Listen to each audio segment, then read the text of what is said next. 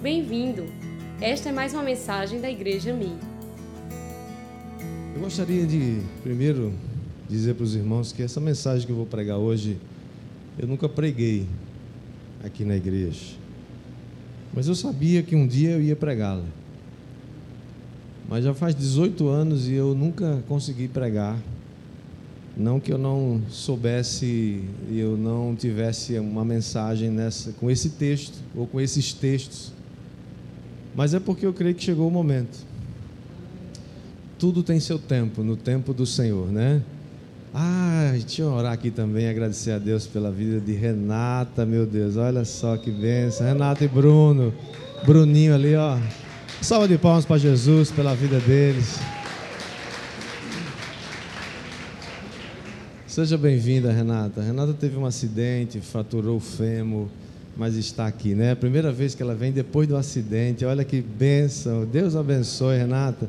O Senhor te deu uma restauração completa, em nome de Jesus. Tá? E sobre você e sua família seja a bênção do Senhor também, em nome de Jesus. Amém? Muito bom ter você aqui. Então eu gostaria que você pudesse se assentar agora e eu pediria que você tivesse toda a sua atenção, porque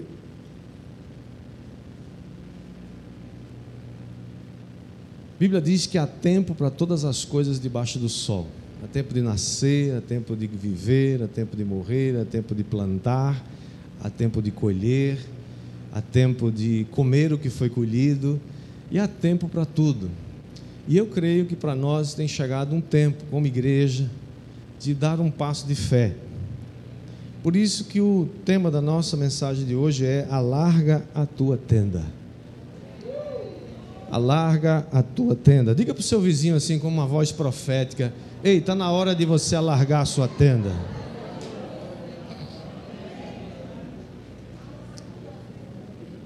Antes de ler o texto, você pode abrir comigo no livro de Isaías, capítulo 54.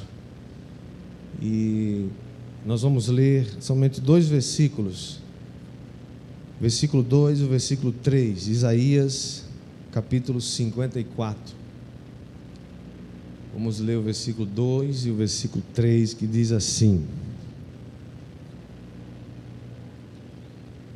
Alarga o espaço da tua tenda, estenda-se o todo da tua habitação, e não o impeças Alonga as tuas cordas e firma bem as tuas estacas, porque transbordarás para a direita e para a esquerda, e a tua posteridade possuirá as nações e fará que se povoem as cidades assoladas.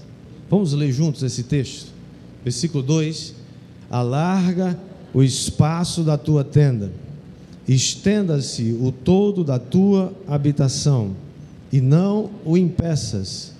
Alonga as tuas cordas e firma bem as tuas estacas, porque transbordarás para a direita e para a esquerda, e a tua posteridade possuirá as nações, e fará que se povoem as cidades assoladas.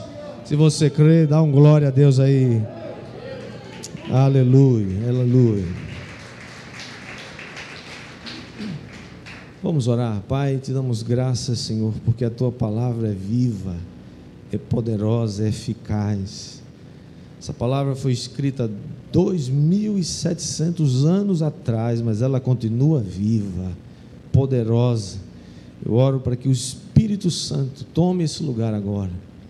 Espírito Santo enche esse ambiente, essa atmosfera, num lugar fértil, num lugar abençoado, num lugar onde há revelação da tua palavra, onde o Senhor repreende agora toda ação contrária, todo espírito maligno que se, que se levanta para, para impedir ou para atrapalhar, toda resistência espiritual seja quebrada agora e que os nossos ouvidos sejam agora linkados nas ondas do Espírito Santo, para que possamos ouvir a tua voz e ouvir o que o Espírito Santo quer dizer à igreja hoje, em nome do Senhor Jesus. Todos dizem amém. Amém.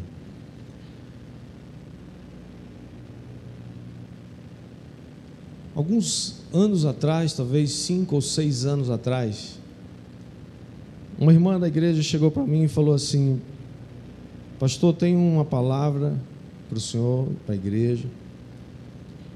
E ela me deu um papel escrito. E ela dizia: Deus está dizendo para o Senhor que vai chegar o tempo em que o Senhor vai iniciar um processo de alargamento dessa tenda. Mas eu entendi que não era aquele o momento. Eu falei, Senhor, vai chegar a hora, vai chegar o momento, só nos deixe saber quando e, e, e como vai acontecer isso. E aquele papel estava guardado comigo até hoje. Essa semana eu fui lá ver. E eu compreendi que eu deveria ministrar essa palavra e deveria também começar aquele processo que a gente já tinha buscado no Senhor, entendido que é tempo de alargar a tenda, é tempo de abrir o espaço mas eu gostaria que você estivesse pensando comigo não somente num espaço físico, mas eu gostaria de convidar você a imaginar comigo mais do que um espaço físico, um espaço espiritual. Um ambiente onde o reino de Deus está avançando, está acontecendo. Imagine você mais pessoas vindo para Cristo. Você gostaria de ver isso acontecer? Imagine você mais pessoas tendo suas vidas mudadas para sempre. Imagine milhares de pessoas vindo a Cristo e tendo o seu destino mudado para sempre. Você pode imaginar isso? Nós sabemos que prédios, na verdade, eles não salvam ninguém, eles não abençoam ninguém, espiritualmente falando, mas as pessoas que vêm para debaixo dele podem ser salvas, podem ser mudadas e podem ser transformadas. Mas para que esse sonho seja realizado, o sonho da gente alargar a nossa tenda, é preciso que a gente compreenda como acessamos os recursos espirituais que estão à nossa disposição. A Bíblia Sagrada nos fala de uma senha. E a senha é dízimos e ofertas, a gente sabe disso. Já, já ensinamos isso aqui, nós aprendemos isso aqui, temos praticado e vivido isso aqui. Essa senha acessa os recursos do Banco de Sião, porque esse banco nunca está em crise, ele sempre tem o suficiente. Banco de Sião nunca vai entrar em crise, nunca vai entrar em bancarrota, nunca vai entrar em economia, nunca vai afetá-lo. Por quê? Porque ele funciona né, do céu e é acessado pela fé. As ofertas na Bíblia são classificadas pelo menos de quatro tipos. A primeira delas, o primeiro tipo de ofertas são é aquela oferta chamada oferta de expiação. Foi aquela oferta que Jesus fez uma única vez e para sempre, onde você e eu temos perdão e vida eterna para sempre. Essa oferta Jesus já fez e a gente não precisa fazê-la. E a gente não poderia fazê-la. O segundo tipo de oferta é a oferta das primícias. São aquelas, aqueles primeiros frutos da sua renda que você honra ao Senhor, como fala lá em Provérbios né, 3, 9 e 10. Existe um terceiro tipo de oferta que é a oferta de gratidão, é aquela oferta que você dá por um benefício é, recebido, por uma bênção recebida, e você tem uma oferta de gratidão. Mas há uma quarta, um quarto tipo de oferta é sobre essa oferta que eu nunca preguei aqui, eu vou pregar hoje sobre ela. Chama-se a oferta de sacrifício. Mas o que é uma oferta de sacrifício? Será que ela existe ainda no Novo Testamento? Uma oferta de sacrifício, em primeiro lugar, é aquela oferta que vai te custar alguma coisa. A oferta de sacrifício vai custar a você alguma coisa. Não é aquilo que você dá porque está sobrando na carteira. Não é aquilo que dá porque está sobrando no orçamento. É aquilo que é baseado na fé e vai custar alguma coisa. Quando você vê e lê o texto de 2 Samuel, capítulo 24, diz que uma praga veio sobre a terra de Israel por causa do pecado de Davi, que havia mandado fazer um recenseamento no povo. E milhares de pessoas já haviam morrido, e Deus enviou um anjo para destruir Jerusalém.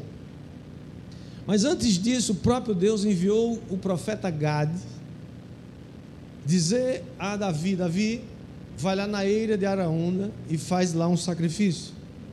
E assim Davi, Davi, Davi faz, vai até a ilha de Araúna. Lá, quando ele se encontra com Araúna, Araúna fica feliz de receber o rei na sua terra e diz para Davi: Davi, está tudo aqui que você precisa, os bois, o holocausto, tudo. Já Davi fala: Não, não, não. Ele diz muito claro lá em 2 Samuel, capítulo 24, verso 24. Ele diz: Eu não oferecerei ao Senhor sacrifícios que não me custem nada. Sacrifício tem que custar alguma coisa. E Davi então paga para Araúna 50 moedas de prata pelos bois, e ali ele oferece em holocausto, e Deus se tornou favorável para com a terra e cessou a praga. Oferta de sacrifício, portanto, vai custar algo e vai custar alguma coisa que que, é, que tem valor. Segunda coisa que o sacrifício ou a oferta de sacrifício é, é que é a oferta, uma oferta de sacrifício é abrir mão de algo que te custa para alcançar uma, um, alguma coisa maior ainda. Você abre mão de alguma coisa hoje para ter algo maior no futuro. Isso tem a ver com a lei da semeadura e da colheita. Salomão, filho de Davi, tinha conhecido a história de Davi quando ele ofereceu na ilha de Araúna um sacrifício e Deus se tornou favorável para com a terra, ou seja, aquela oferta de sacrifício paralisou o anjo da morte. E, e Salomão sabe, ele viu isso. E quando ele assume o reino, quando Davi morre, Salomão assume o reino, ele é ainda um jovem, um jovem inexperiente mas um jovem que temia Deus, pelo menos no início do seu reinado. O que, que ele faz? Ele corre para Deus para pedir ao Senhor que o ajude na sua inexperiência. Além disso, Salomão havia herdado um reino abalado economicamente. Não só pelas muitas guerras que Davi teve que empreender para trazer paz no seu reino, mas também por causa de uma guerra civil que houve em algum momento entre seu irmão Absalão e seu pai Davi, que obviamente todas as guerras custam e acabam afetando a nação. Então Salomão herda esse reino abalado, mas ele, o que, é que ele faz? Ele vai pedir ajuda ao Senhor, mas antes disso ele faz um sacrifício. Lá em 1 Reis capítulo 3, verso 4, diz que Salomão ofereceu em holocausto mil bois. Você sabe quanto custa mil bois? Eu sei que ninguém é vaqueiro aqui, ninguém é do ramo, né? Mas eu entendo um pouquinho disso.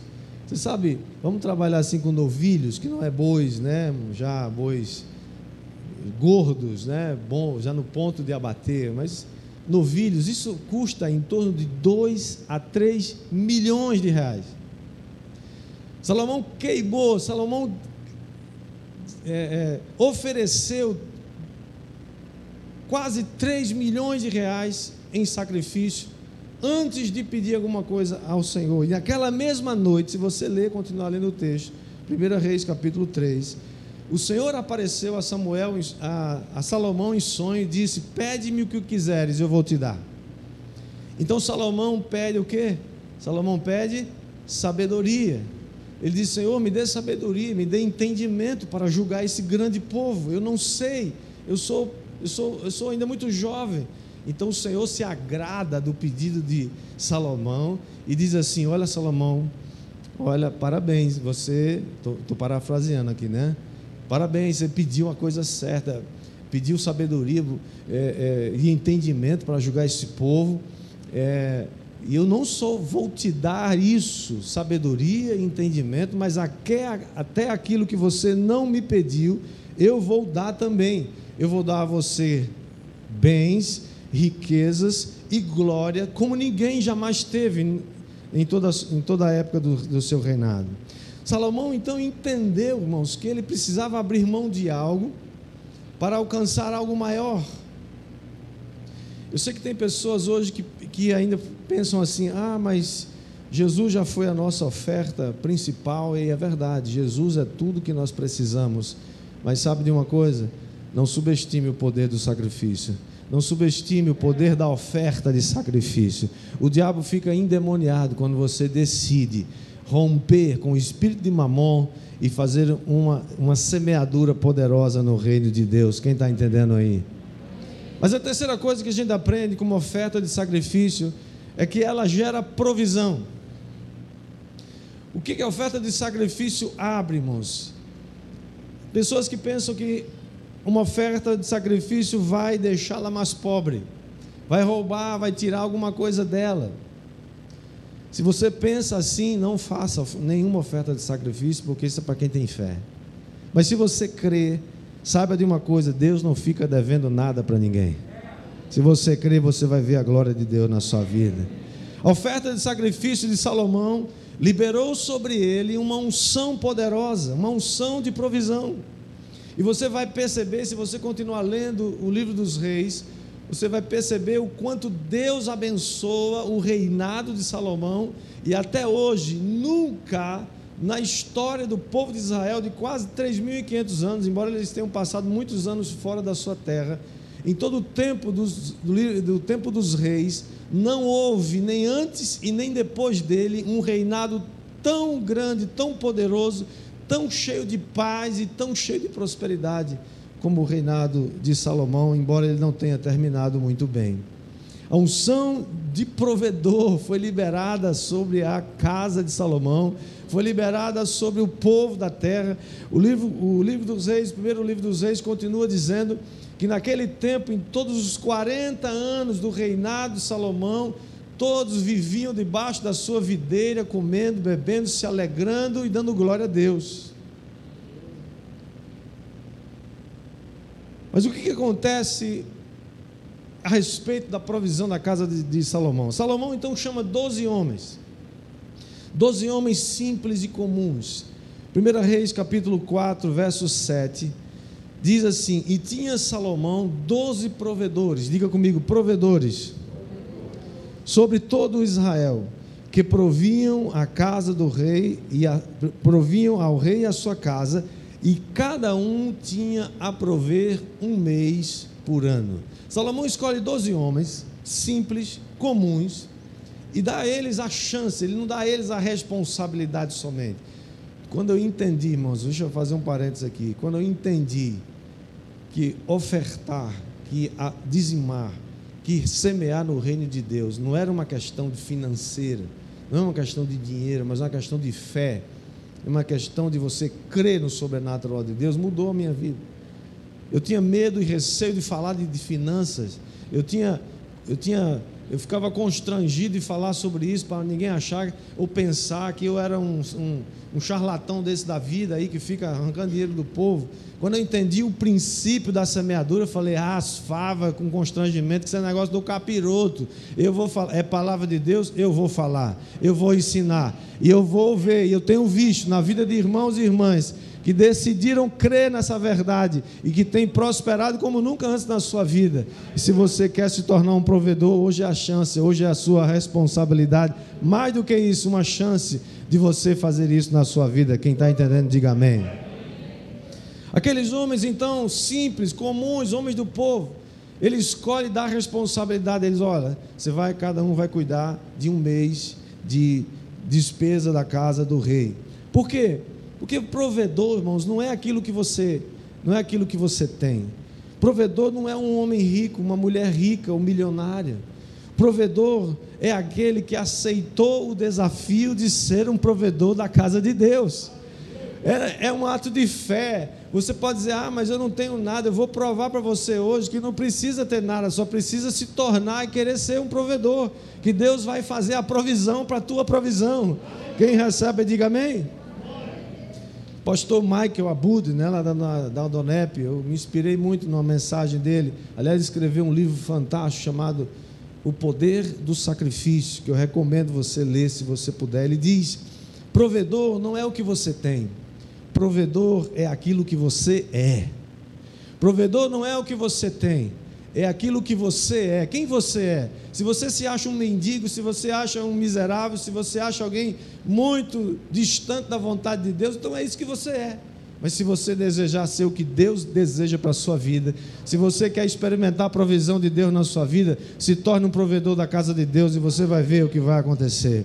E o que é que desata a unção de provedor? O que desata a unção de provedor na minha vida e na sua? O que desata a unção de provedor na vida da gente é a oferta de sacrifício. Ela abre as janelas dos céus. Ela gera uma provisão sobrenatural na sua vida. Quem recebe diga amém. Aqueles homens entenderam então o seu chamado. Eles não ficaram, ah, não, quem sou eu para fazer isso? Não, eles entenderam, eles, eles tomaram a, a responsabilidade, mas tomaram o desafio.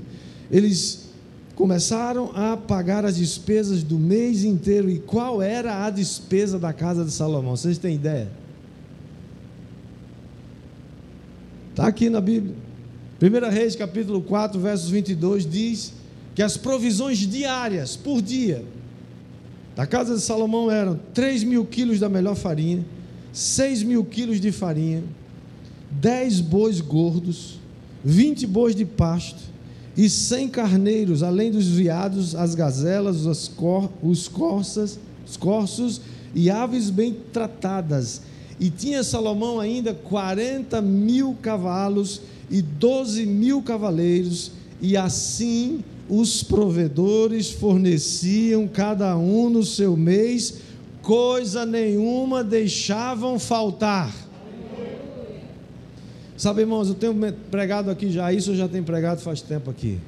Nós precisamos nos libertar de uma mentalidade de miséria, de uma mentalidade de pobreza, uma mentalidade que raciocina que você, se você tem muito pouco e você, e você não pode investir, você não pode semear, porque senão vai faltar. É aquela mentalidade da escassez.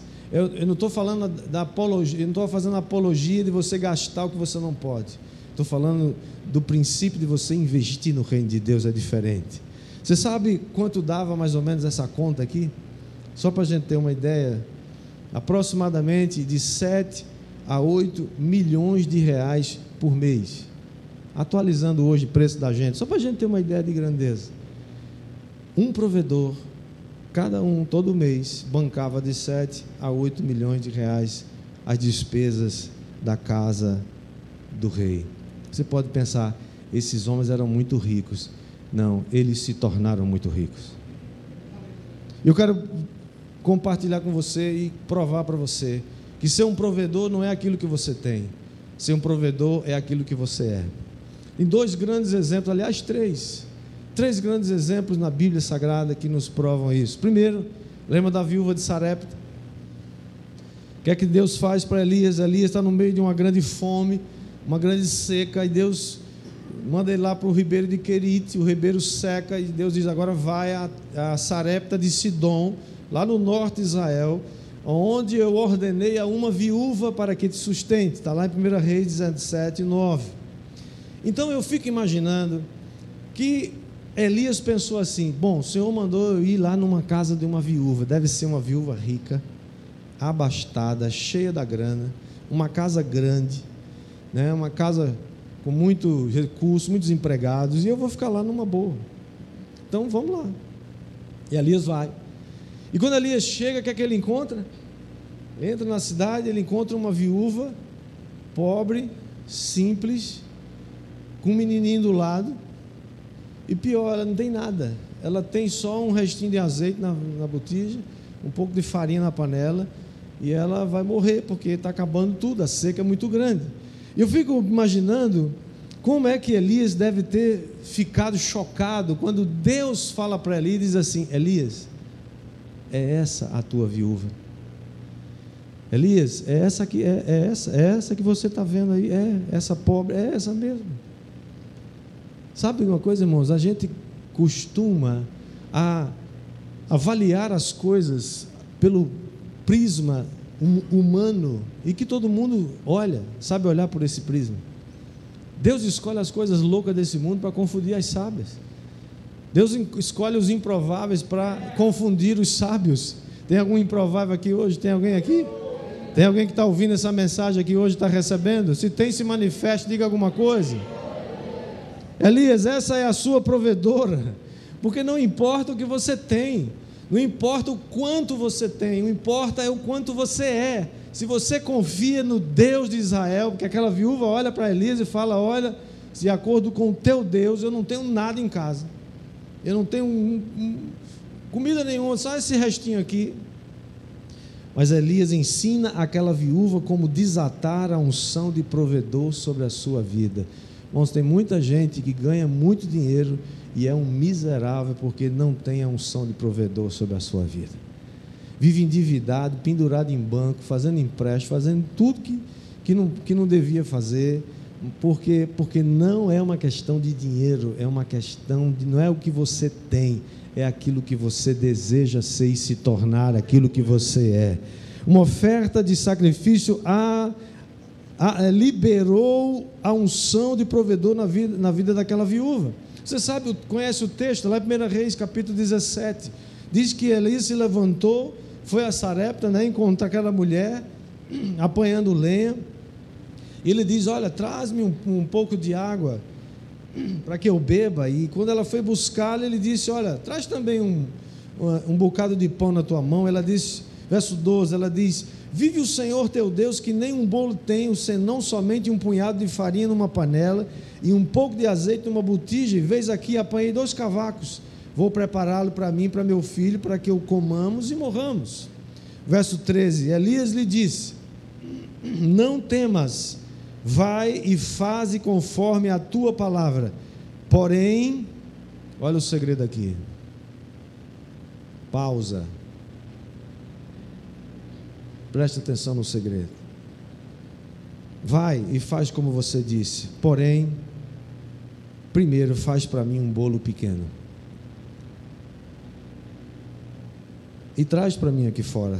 Depois farás para ti e para teu filho. Mas toda vez que eu leio esse texto, eu fico pensando como Elias seria acusado hoje de abusador de viúvas. É ou não é? Pessoal do direito aí, sim ou não? explorador de viúvas indefesas e órfãos, que queria tomar um pouco do, daquela pobre viúva. É isso que muita gente diz por aí. Quando você investe na casa de Deus, no reino de Deus, você diz: rapaz, você está dando dinheiro para a igreja de novo? Você está dando dinheiro para pastor de novo? Eles não sabem, eles não têm a unção do provedor, eles não sabem o que é isso na vida deles, só sabem o que é o que o mundo está oferecendo. Quando o mundo vai bem, eles vão bem, quando o mundo vai mal, eles vão mal. Mas para aqueles que têm a unção de provedor na sua vida, quando o mundo vai mal, vai bem, eles vão bem. E quando o mundo vai mal, eles continuam indo bem também. Quem recebe aí, dá glória a Deus. Mas tem a promessa, verso 14, ele diz: Porque assim diz o Senhor, Deus de Israel a farinha da panela não se acabará, e o azeite da botija não faltará, até o dia em que o Senhor te dê chuva sobre a terra. E foi ela e fez conforme a palavra de Elias, e assim comeu ela e ele, Elias, e a sua casa muitos dias, porque provisão tem aqueles que têm fé e faz o sacrifício daquilo que Deus chamou você para fazer, e Deus vai desatar uma unção de provedor sobre a sua vida como, de, de, como de, derramou sobre a vida daquela viúva de Sarepta. Quem crê recebe, diga amém. Outro exemplo, você lembra? É a viúva lá das duas moedinhas. Jesus estava no gasofilácio. Estava lá olhando quem colocava lá os, as contribuições. E as pessoas chegavam com muito dinheiro. E chega uma, uma, uma viúva com duas moedinhas, coloca lá as duas moedas. E Jesus diz: Essa mulher deu mais do que todos os outros, porque ela deu tudo que ela possuía. Aquela viúva teve coragem de fazer o que ninguém faz. Ela fez, e eu fico pensando todas as vezes que eu menciono essa, esse fato, essa história, eu, eu fico pensando quantas pessoas estão achando que aquela viúva veio é, para o templo, colocar sua última ofertinha e ela voltou para casa para morrer de fome. Você acha que ela foi, voltou para casa para morrer de fome? Eu creio, um dia a gente vai conhecer essa viúva, né? Que não é mais viúva, é uma está na glória. Nós vamos conhecer essa viúva e, e saber da prosperidade que Deus liberou sobre a vida daquela viúva, daquela mulher que deixou só duas moedinhas. Por quê? Porque a unção do provedor que desce sobre a sua vida não tem a ver com o que você tem, tem a ver com aquilo que você é.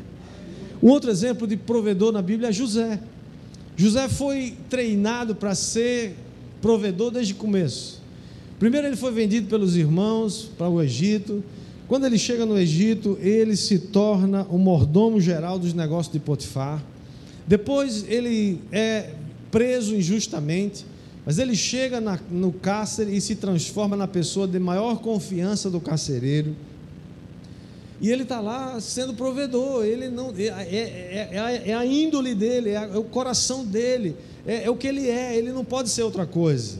E quando ele se torna governador do Egito, ele se torna provedor do Egito ele tem um plano. Deus dá a José um plano extraordinário. Irmãos, Deus quer dar um plano a você extraordinário. Tem seca pela frente? Tem. Tem fome pela frente? Tem. O mundo vai de mal a pior. Mas em toda, em toda a existência, toda a terra, em todas as terras, em todas as nações, depois que José implantou um plano maravilhoso de, de semeadura e colheita, colher no tempo da, da, da fartura e guardar para o tempo da, da falta, as nações ao redor não tinham nada e o Egito estava cheio de, cheio de comida e ele vendeu para todo mundo e ficou mais rico do que os, todas as nações da sua época, porque Deus lhe deu um plano. Deus quer dar a você um plano. Um plano de vida, não é um plano financeiro somente, não, mas que dinheiro. Para que serve dinheiro? Para, só para trocar. Estou falando de prosperidade, Deus quer te abençoar, abençoar a tua vida. Fazer o que José fez e outra coisa mais tarde, o que, que acontece? Anos mais tarde, os irmãos de José vêm visitá-lo, sim ou não? Estão lembrados da história? Eles vão lá comprar comida, sabe que no Egito tem comida. Quando eles chegam, José conhece, reconhece seus irmãos, mas os irmãos não reconhecem ele. Então ele, agora José, se José é um vingativo, é uma pessoa mal, mal resolvida, o que, é que José ia fazer com aqueles irmãos? Pendurar eles pela orelha, sei lá, dizer agora vocês vão me pagar, tudo que vocês me fizeram, tintim por tintim, né? com juro, com não sei o quê. Né? Todo mundo que vive, que, que, que, que, acha que a vingança vai resolver, ou é, é, é algo, algo aceitável, está perdendo o seu tempo e está arrumando encrenca para a sua vida. José olha para os seus irmãos e fala assim: Ei! Não foi vocês que me venderam, foi Deus que me trouxe para cá. Foi para a preservação da vida que eu vim na frente de vocês. Ele só falta dizer assim: eu sou um provedor, é isso que eu sou. E mais uma coisa, vai chamar meu pai, vai chamar minha família, vem vocês tudinho para cá, eu vou deixar vocês numa terra aqui, eu vou sustentar vocês, porque ainda falta cinco anos de seca pela frente, e eu vou ajudar vocês, não tenham medo, sabe por quê, irmãos? Porque um provedor, quem tem a unção de provedor, nunca vai se sentir explorado, nunca vai se, se sentir abusado, usado. Ah, estão pedindo de novo, ah, está não sei o quê. Não, o provedor não se sente explorado, porque ele sabe que a unção de Deus está sobre a sua vida e Deus tem uma fonte inesgotável. Não há limites na sua linha de crédito no banco de Sião. Diga amém. Quanto mais você prover, mais você tem. Diga amém. E por último, quarto lugar, toda oferta de sacrifício constrói um memorial. Quais são os memoriais que você tem construído nos últimos anos? Ou você é daquele tipo que vive assim, feito boia de descarga, comendo, vivendo pela boia, assim, só o limite é aquele. Como diz na gíria, lavando e vestindo, que vive só naquele limitezinho ali. Jesus criou um memorial que todos os meses aqui a gente lembra. A ceia do Senhor. Ele diz: façam isso em memória de mim. Em Atos 10, nós lemos que as orações e as ofertas de Cornélio subiram como um memorial diante de Deus. Cornélio não era um judeu, não era um hebreu, ele não era da nação de Israel, ele era um romano. Mas a Bíblia diz lá em Atos 10 que as suas ofertas e a sua, as suas orações subiram como memorial diante de Deus, a ponto que Deus envia um anjo à casa de Cornélio e diz: Cornélio, manda chamar Pedro, que eu tenho uma obra aqui para fazer na tua casa. Quando Pedro chega lá e começa a falar, ele nem, ele nem termina. O Espírito Santo desce na casa de Cornélio. E Cornélio e toda a sua casa se tornam os primeiros gentios da igreja de Jesus Cristo. Os primeiros, não são judeus, não são hebreus, são, são eram romanos, homens e mulheres que não conheciam a Deus, mas que começaram a fazer um memorial diante de Deus, e Deus observou, viu e mandou um anjo para falar com aquele homem, com aquele, com aquele povo. Quais são os memoriais que você está construindo? Uma oferta de sacrifício constrói um memorial. Eu quero te dar a chance hoje de você fazer um, uma oferta de sacrifício e construir um memorial diante de Deus hoje como você nunca fez antes. Eu vou falar outra vez para você ter coragem de dizer amém. Porque não é aquilo que você tem, é aquilo que você é. Está lembrado disso? O que, uma oferta de sacrifício faz na vida de uma pessoa, de um provedor? Ele vai fazer o mesmo que Deus fez na vida de Salomão. Salomão fez uma oferta de sacrifício, Deus o abençoou com sabedoria, mas também com muito mais riquezas. Eu declaro na sua vida, sobre a sua vida, que todos aqueles que tornarem um provedor dessa casa, Deus vai fazer o que fez na vida dos príncipes de Salomão, na vida dos provedores, daqueles doze provedores que eles decidiram abençoar a casa de Salomão. Também sobre a sua vida, eu declaro que vai acontecer o que aconteceu na casa da viúva de Sarepta. O que Deus fez? Deus se mudou para a casa daquela viúva. E durante todo o resto da seca, da fome que teve, não faltou nada. Eles comeram abundantemente. Esse é o desafio que eu quero fazer para você. Quero te convidar a ser um provedor desse projeto. Nós sabemos que, ao longo dos últimos 18 anos dessa igreja, nossa igreja tem construído uma história consistente, com vidas, muitas vidas que têm vindo a Cristo e têm sido mudadas. Nós temos construído uma história de fidelidade, de sacrifício, de responsabilidade financeira e também de generosidade. Se você não sabe, mas eu vou contar para você agora, chegou o momento de contar. Nossos supervisores já sabem disso, mas até pouco tempo atrás só quem sabia disso era eu, o pastor da igreja, o tesoureiro da igreja e a nossa diretoria anterior. Quatro anos atrás, aproximadamente, nós sempre vimos juntando um, fundo para esse propósito, um dia comprar um terreno e construir nosso prédio.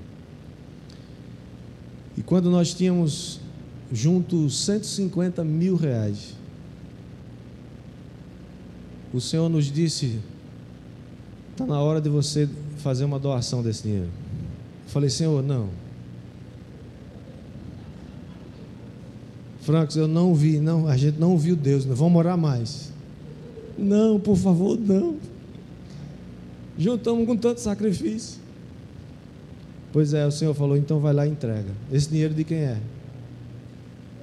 Senhor, é seu, né? Pois é, então é meu, então vai lá e vamos abençoar uma igreja que estava construindo, aliás, estava comprando uma casa vizinha à casa, ao templo, ampliar, ampliar o templo. E a gente foi lá, rapou o tacho, entregou. Steve, Steve. Senhor, tu tens certeza que é? Tem. Nós demos tudo. E eu disse, Senhor, eu, eu vou fazer porque eu creio. Mas meu, meu coração não está dizendo que é para fazer isso, não. Irmãos, sabe por que eu estou fazendo isso? Pra, primeiro, para ativar a sua fé. Depois, para você é, ter uma atitude de obediência. Se Deus falar com você, se Ele não falar com você, não faça nada. Mas se Ele falar com você, hoje é o dia. Depois daquele dia, hoje, até hoje, a igreja já tem um fundo, é por isso que nós estamos dando o pontapé inicial para esse projeto, porque a igreja tem um fundo já para fazer isso. Para começar, não é suficiente. Mas a igreja tem 500 mil reais no caixa hoje. Numa conta separada, essa conta não pode ser mexida para nenhum outro tipo de despesa. Todas, tudo que foi colocado até hoje lá está lá, o extrato está lá para mostrar, né, transparência. Ela só pode ser destinada para o terreno e para o prédio da igreja. Nós temos mais de três vezes aquele valor que a gente deu. E Deus vai dar muito mais. Deus vai usar você. Deus podia amanhã de manhã aparecer nessa conta lá, o tesoureiro puxar o extrato e ter lá dois milhões e meio de reais, que é o custo desse projeto. Mas Deus não vai fazer isso. Eu já sei que Ele não vai. Embora Ele possa fazer se Ele quiser.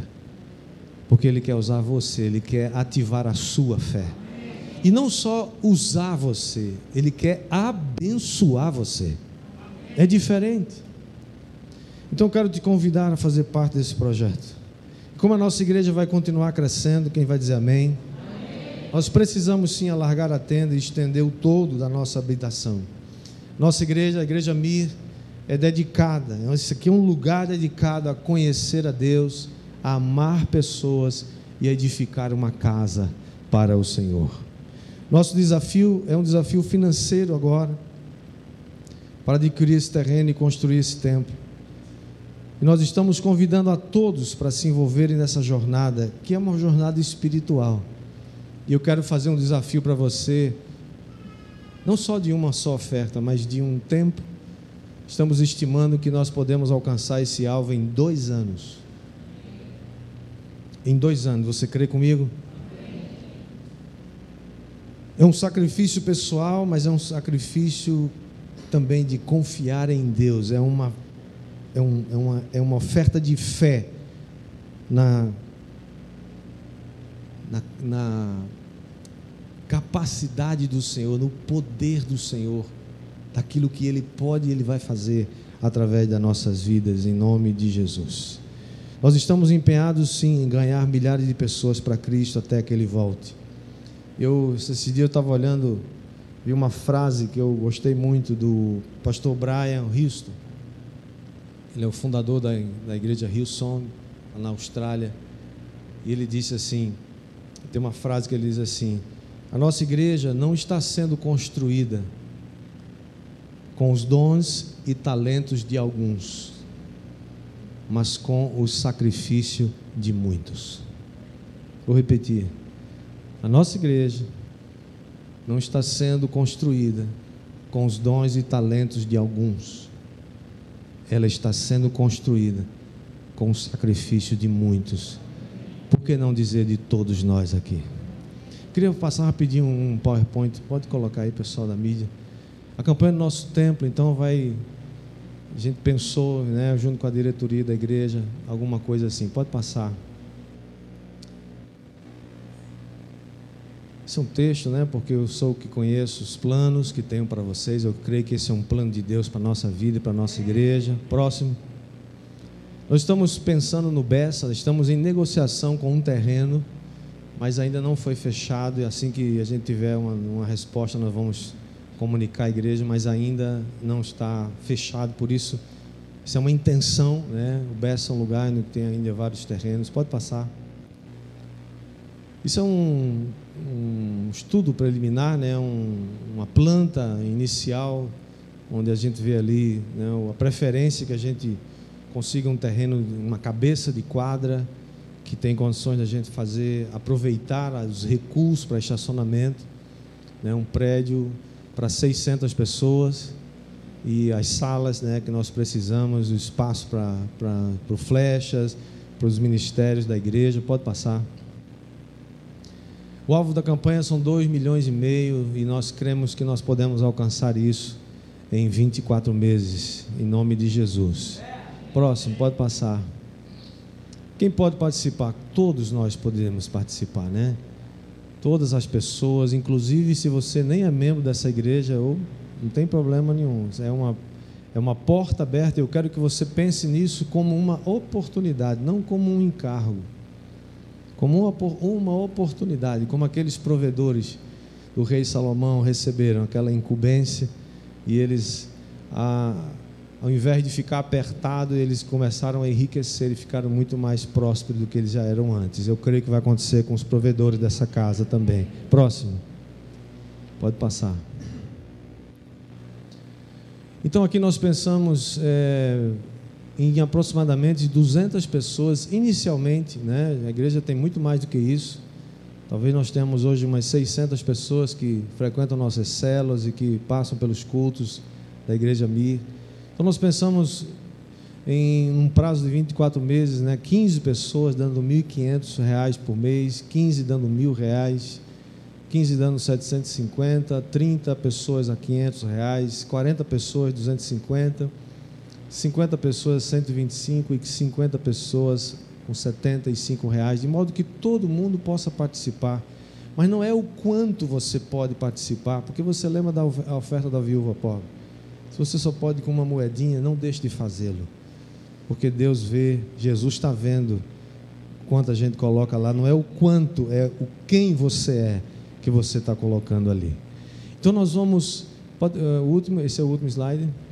Total da campanha, 2 milhões e 10 mil reais, né? considerando que a igreja tem um fundo de 500 mil, nós chegaremos a 2 milhões e 500 mil, que é o projeto inicial Irmãos, quando a gente pensa no montante, para uma pessoa talvez seja muito dinheiro, mas para todos nós, eu creio que nós vamos superar isso, em nome de Jesus. Eu gostaria de orar agora.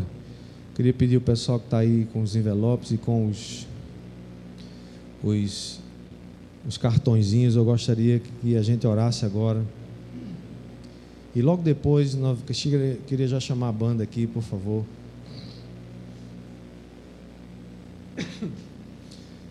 Como eu falei, irmãos, nós temos uma conta separada. Nós vamos disponibilizar essa conta, que ela é exclusiva para esse projeto, não pode ser usada para nenhuma outra finalidade.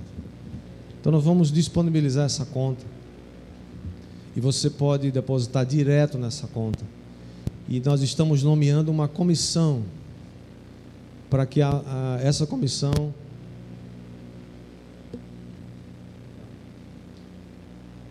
A mesa travou de novo, né? Então precisamos. Ok.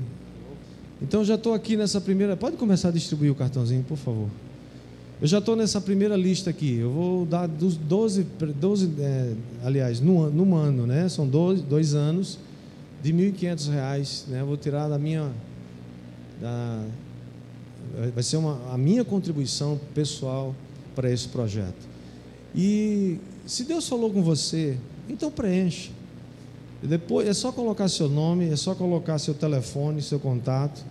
E depois, e marcar aqui, tem até um lugar em branco, talvez você queira se comprometer com um valor que não está nessas sete aqui, né?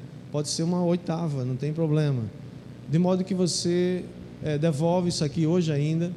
E depois a equipe vai entrar em contato com você, saber o dia melhor que você pode fazer isso e de, de que maneira você pode fazer. Talvez nós vamos gerar os boletos que você pode pagar em casa no, pelo telefone, enfim. O que eu gostaria é que ninguém ficasse de fora desse projeto.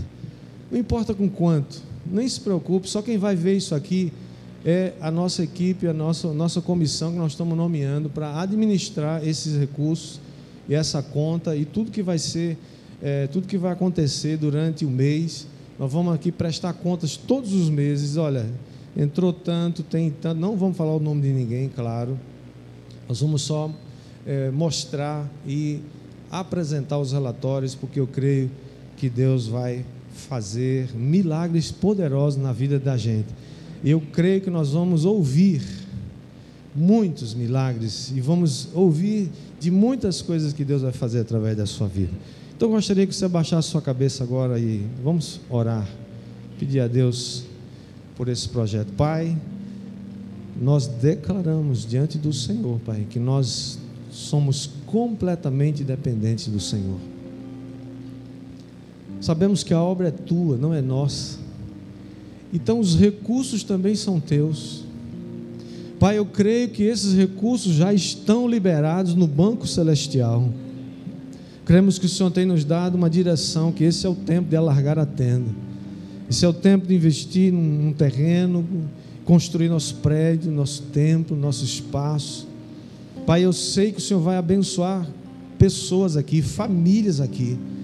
E eu quero declarar mesmo, como anjo e como profeta dessa casa, que ninguém vai ficar mais pobre aqui por causa disso. Ao contrário, o Senhor vai desatar uma unção de provedor aqui. O Senhor vai desatar uma unção de provedor naqueles que tomarem, aceitarem o desafio de ser um provedor, dentre tantos que o Senhor vai levantar, não só aqui hoje, mas aqueles que hoje nos assistem também pela internet e que podem também entrar aí no QR Code e, e acessar esse link. Senhor, eu te agradeço, Pai, porque nós, pela fé, já vemos o nosso templo construído, já vemos essa, esse espaço terminado, mas mais do que um espaço físico, Senhor, nós podemos já ver com olhos da fé milhares de pessoas que serão alcançadas, milhares de pessoas que serão salvas, milhares de pessoas que terão suas vidas mudadas por causa do teu amor e eles ouvirão a tua palavra e serão abençoadas. Famílias inteiras sendo abençoadas. Então eu oro, Pai, para que o Senhor coloque no coração de cada um aqui o valor aquele valor de sacrifício, não é algo que, que não, não custa nada, é algo que vai custar, é verdade, vai custar um sacrifício, mas eu declaro que ninguém aqui, ninguém vai ficar sem receber a bênção do provedor, ninguém vai ficar com menos, o Senhor vai adicionar, vai acrescentar. Não só financeiramente, o Senhor vai acrescentar, como o Senhor fez com aqueles príncipes de Salomão o Senhor acrescentou uma vida abençoada, prosperidade, paz em casa, paz no lar, paz, saúde, a tua bênção. E nós te agradecemos em nome do Senhor Jesus. Amém e amém. Então eu gostaria que você agora pudesse preencher esse, esse cartãozinho. E, e também, agora nós, enquanto a banda vai cantar, quem precisa de, alguém precisa de caneta aí? Vai passando aqui, por favor, filho. Quem precisar, só levanta a mão que. E enquanto a banda canta, você pode preencher esse cartão e também nós vamos daqui a pouco recolher nossos dízimos e nossas ofertas. Agora deixa eu só dizer mais uma coisa, só um pouquinho. Última coisa que eu quero dizer, irmãos, vejam só, olhem para mim. O que nós estamos propondo aqui, irmãos, é um desafio de uma oferta. Não estamos falando de dízimos. Dízimo é aquilo que Deus separa como 10% da sua renda e aqueles que são é, congregados, membros e congregados da, da igreja, da sua igreja, você deve dar seu dízimo na sua igreja. Tá bom? Você não pode misturar oferta com dízimo, são duas coisas muito diferentes. Tá? Isso aqui é além do dízimo, é uma oferta de sacrifício. Então, eu quero declarar sobre a sua vida mais uma vez. Não é o quanto, é o que você quer se tornar. É a unção de provedor que, que você quer ver desatada na sua vida. E vai acontecer em nome de Jesus. Amém.